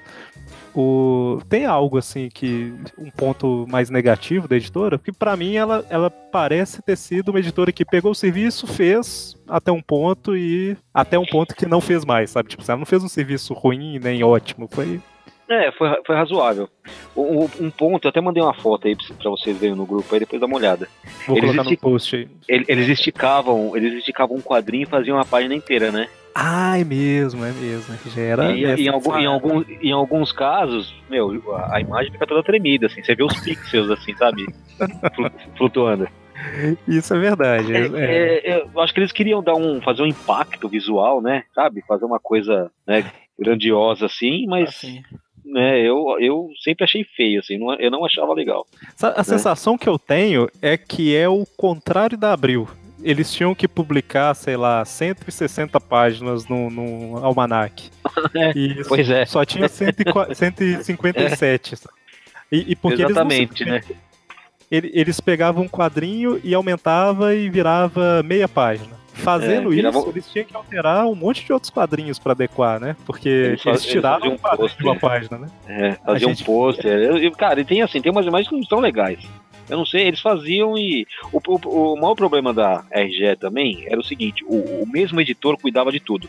Então o cara que editava o Homem-Aranha, editava a Luluzinha, que editava o Gasparzinho e o Riquinho, sabe assim? Sim, sim. Que é o Felipe Ferreira. Eu, tinha, eu falei com ele, ele falou, cara, eu, eu cuidava de tudo. E cuidando de tudo, você acaba não cuidando bem, né? Então, faltou um certo cuidado, às, às vezes, numa, né, nessa. Principalmente na, na narrativa das histórias. Essa, esse quadrinho esticado não era legal. E eu acho que eh, essa sessão de carta não pegou muito bem, assim, sabe? Porque eles tratavam os leitores como criança. Quer dizer, Sim. eles achavam que só criança lia, né? Então eles achavam que era bem público juvenil, assim. E tinha, né, uns marmanjos que já liam já. Então o que pegou a RG um pouco, assim, ah, o ponto negativo foi esse, né? O trato com os leitores. É, tinha umas traduções também que. Tô lembrando agora aqui. É, Lendo era meio estranho. O careca. É, não, mas eu falo não só versão de nome. Por exemplo, o cara dava um soco no outro, aí ele gritava, tipo, ai, yeah! Sabe? Uns... Isso é da RGE, não era? Ah, Eu- e aí a, a própria Marvel tem várias dessas onomatopeias. É. Tem até um quadrinho clássico que eu postei outro dia em algum lugar que o, o Hulk dá uma porrada no Thor e o, a onomatopeia é banheiro, bathroom. E gigante. Puta merda. Puta merda, hein? Mas assim, é. Ok, né? A RGE fez um trabalho legal, assim, né? Assumiu, mas. Legal assim, razoável, né? Foi legal porque continuou a, a publicar depois da Block. Demorou dois anos para entrar, entrar as histórias inéditas e tal, mas também quando entrou, saíram bastante coisa, né? A fase do Lil Wayne com o Ross Andro, né? E uma fase legal, eu acho bem bacana essa fase do Homem-Aranha. Apareceram o, o, o Duende Verde 3, né? Que era o psicólogo do Harry, não é isso? É o Hamilton. que era o psicólogo, o, justi o justiceiro a- aparecia mais, né? Um, eh, tinha a história com Nova. Então, assim, teve uns personagens que não apareciam muito assim, que, né, davam né, um charme para as histórias do Homem-Aranha, que eram novo, novos personagens, né? Não ficava presos só aqueles antigos vilões, assim, né? O Verme Mental, enfim, e por aí vai. Beleza. Verme mental é um cara que eu sempre acho muito estranho. Ah, mas é legal de ver, porque é bizarro, né? Sim, sim, sim. É, isso é mesmo, isso eu concordo. Por isso que é legal. Exatamente.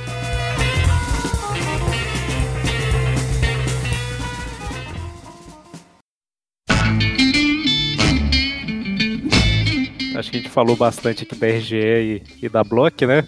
O que eu acho interessante desses programas foi até uma- um dos motivos de, de animar a falar né, da, da EBAL no programa anterior e da Block da RGE nesse programa, é que principalmente quem começou a ler dos anos 80 pra cá, 90 pra cá, 80 não, porque é, acabava convivendo muito com essas revistas em sebos e tal, né?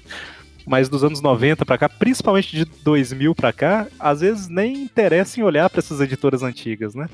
Então esses programas meio que são uma forma que a gente arrumou aqui de contar um pouco dessa história de pra colecionador é muito interessante, né? Você saber o que- saber a, o histórico de publicação do personagem no É. Brasil, né? E, e para entender, um, entender um pouco o mercado, né?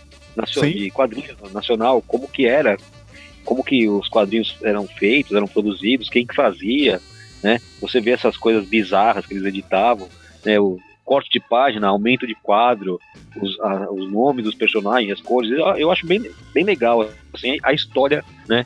é, como um todo, assim, do mercado, acho fantástico. É porque, eh, pelo menos a minha visão de coleção em si, ela você acaba eh, mais tendo itens históricos, vamos dizer assim, né, que retratam uma sociedade da época, uma cultura da época também, pela forma de, de escrever, pelas propagandas que tem na revista, né, que não tem nem a ver com a história em si e tal, do que eh, comprar as revistas antigas para realmente pegar e não que você não vá ler as revistas, porque ler faz parte de conhecer a cultura da época, né? mas assim, é, é muito mais pelo valor histórico da, dos itens do que pelo conteúdo em si da, da história, né? Sim, Então, Por isso que eu não, me- eu não me desfaço dessas antigas.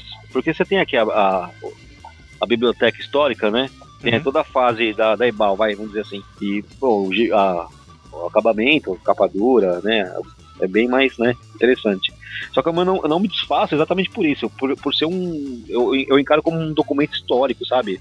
Um documento da época, assim, sabe? Uma revista original, publicada nos anos 70, anos 80. Então, assim, tudo que foi feito ali, né?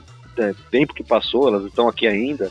Eu mantenho pelo, pela história mesmo da revista. Eu acho né, sen- sensacional, assim, período e, e conservar isso daí é uma memória, né? A nossa memória, né? Quando a gente era criança, pelo menos eu, né, eu, era criança, eu lembro e tal. Sim, sim. É, e, e é um dos motivos também que eu não cada um faz o que quiser com a sua coleção, claro, né? Não vou julgar o que cada um faz. Mas é um dos motivos que eu, particularmente, não vejo com bons olhos para as minhas revistas pegar e encadernar com espiral, ou pegar e encadernar Nossa. como se fosse livro, sabe? Pega a coleção, cara. Pega a coleção de Ebal e encaderna em capa dura, como se fosse a enciclopédia Barça e bota na estante. Não, cara, pelo amor de Deus. É, eu já vi isso aí já, viu? Eu também. Por isso que... Então, assim, claro, né? Cada um faz o que quiser, mas como eu tenho a visão parecida com a sua nesse sentido do, do, do material histórico, né? Pra mim, É. é, eu até comentei num grupo de WhatsApp recentemente que eu, não que eu faça isso, mas trocar o grampo por barbante, que alguns fazem, né? Que é por causa do, da ferrugem, é o, Ah, o máximo. É o máximo pra mim de alteração do material, sabe? Não, eu. Deixa o ferrugem lá, vai ficar aquele ferrinho lá, tá bom. É, não, eu não troco, eu não faço isso não, mas é o Não, eu também que eu- não. eu já vi o pessoal fazendo, falei assim, ah, ok, tá, é, alterou pouco. Isso é muito. É muito, é muito não, eu não tem o que fazer, né? Assim, é muito tempo livre, né, cara? É, tempo livre pra caramba. Nossa. Se eu for fazer isso aí, eu vou ficar um, uma vida inteira aqui trocando grampo. Deixa o grampo aí.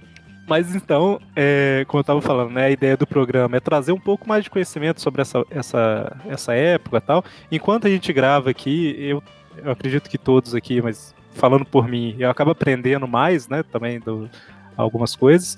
E é, eu quero aproveitar isso que eu tô, tô dizendo para, da mesma forma que eu falei lá no programa da, da Ebal, é recomendar novamente né, o livro do Alexandre Morgado, que é a história da Marvel no Brasil, né? Justamente falando não só de Homem-Aranha, falando como um todo, né? De. De todas essas loucuras do mercado nacional. Exatamente, se você quiser falar um pouquinho aí sobre, sobre o livro.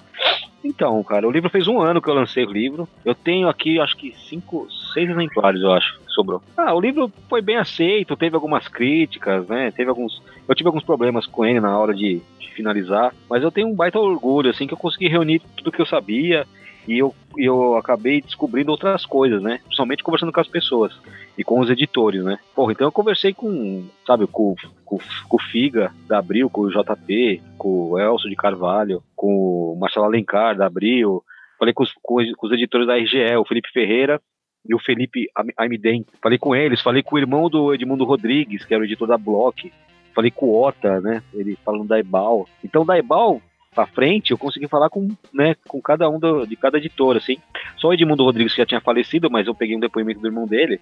E com o pessoal da Panini, falei com, né, com, com o Levi Trindade, com o Fernando Lopes, falei com um monte de gente.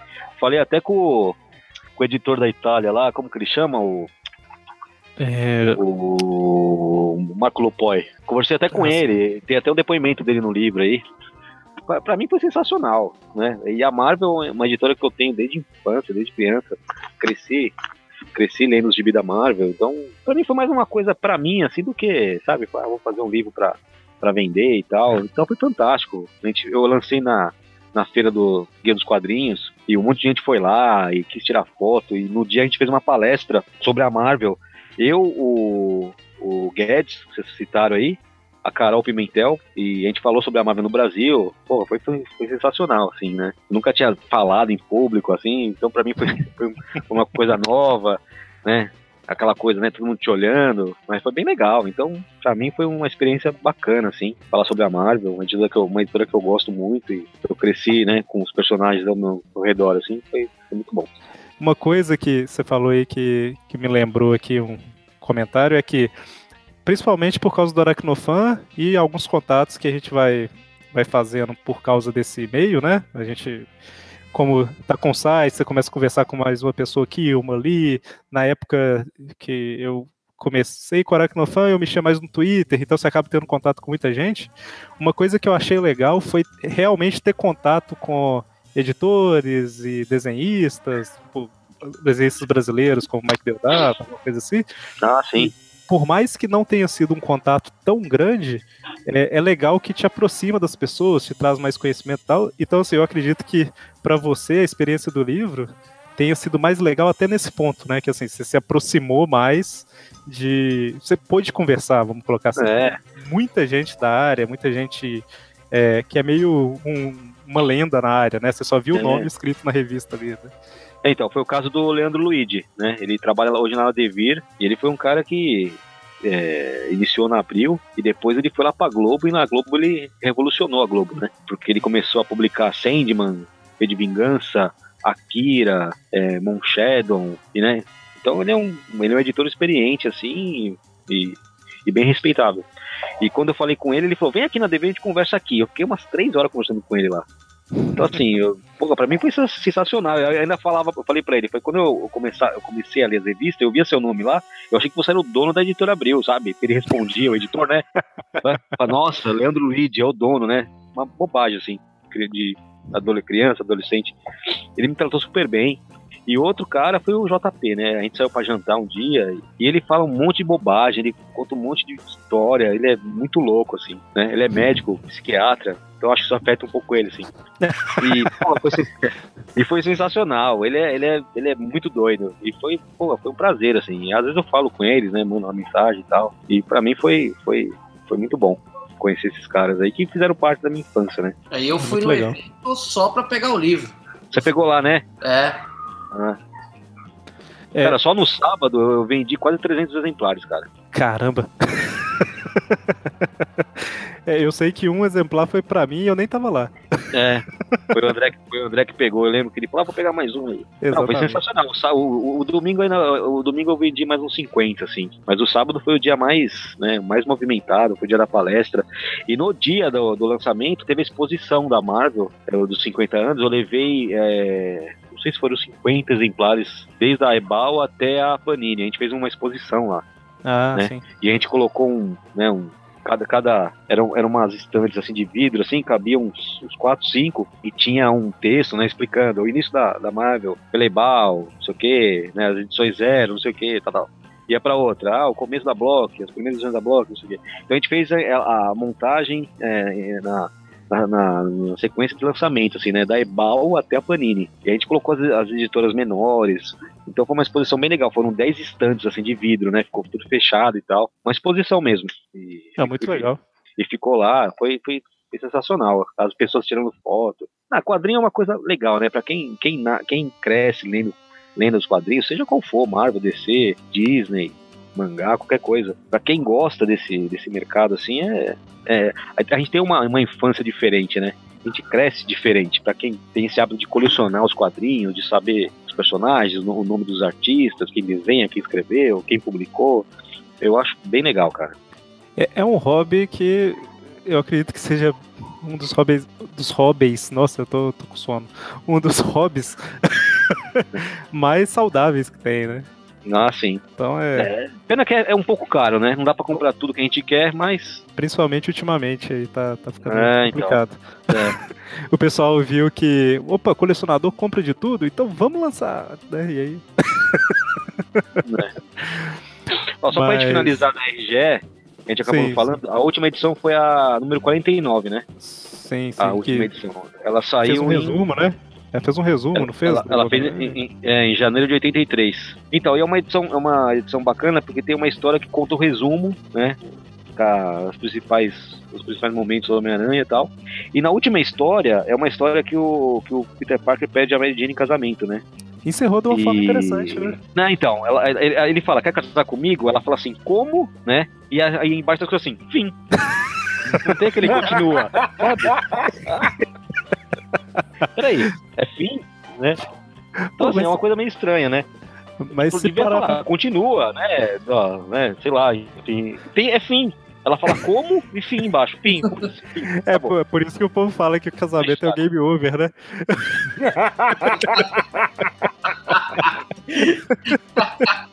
Cara, é muito louco.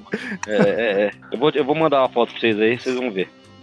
Tá, Eu vou, vou jogar no post aqui pra quem estiver ouvindo poder ver também. Quando eu fizer meu convite de casamento, colocar essa foto. Então, Oh. assim, é, e, e na, e na contracapa tem uma, uma propaganda da Gelé de Mocotó em Baza, né? Então é isso daí. Esses eram os nossos gibis dos anos 70 e anos 80. Muito bem, é, parabéns a todos os envolvidos aí. É. Mas. Pô, A, RGE devia ter publicado tipo. Em vez de falar como, colocar tipo Didi. Kuma? Uma... seria, seria mais, mais, teria mais a ver, assim. É, Ah, mas e- é isso. Fim, e, e o fim tinha que ser um selinho do Didi dando É. piscadinha. Eu acho que eles já sabiam que não ia ter mais o gibi e publicaram isso. Mas essa. Não, mas tem um anúncio, né? Tem um anúncio da, da edição 50, né? Tem a Ah. Não Perquem, Homem-Aranha número 50. Que é a história que saiu, na, se eu não me engano, na edição 3 de abril. É, a sequência não foi É que- é. exatamente É. ali. Não, não, não, não foi. É, é que a Homem-Aranha 1 da Abril é o manual, né? O manual 15. É, do, Fran- 13. do Frank Miller, é uma história desenhada pelo Frank Miller. A 2 eu não lembro, e a 3 é essa daí, que é a sequência da 49. Da RGE. É, então, acho que a gente falou bastante que deu pra dar uma visão geral, né, para as pessoas. Eu acho que até incentivar um pouco quem quiser saber mais e também é, dar um pouco de informação para quem não sabia nada, né? Bom, então só lembrando que o Tweepcast, esse programa que vocês estão ouvindo, é um podcast do site aracnofan.com.br. É, ele é um programa mensal, né, que é publicado na sexta-feira da última semana do mês. Porém, nas outras semanas a gente tem outros podcasts para públicos específicos, vamos colocar assim, né? Para quem gosta mais das revistas antigas, toda quarta-feira a gente tem o Tweep View Classic que comenta cronologicamente desde a Amazing Fantasy XV até a gente não sabe onde vai parar. Atualmente a gente está ali nos anos 86, 87, né? Esse mês a gente publicou a morte da Jane Wolf, só para dar uma referência aí de, de posição, né? É, na sexta-feira a gente tem um programa das revistas atuais do Homem-Aranha, né? Que é o Tweep View. Então a gente está comentando histórias atuais lá. Então quem gosta mais das histórias atuais tem esse programa na sexta. Quem gosta mais das antigas tem o, o programa na quarta. Quem gosta de todos tem, tem os dois. né?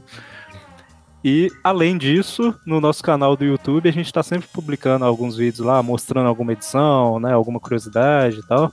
Tô até devendo alguns vídeos de, de, de algumas revistas que eu postei no grupo, mas não fiz o vídeo, né? Então depois eu vou, vou colocar alguns vídeos no ar.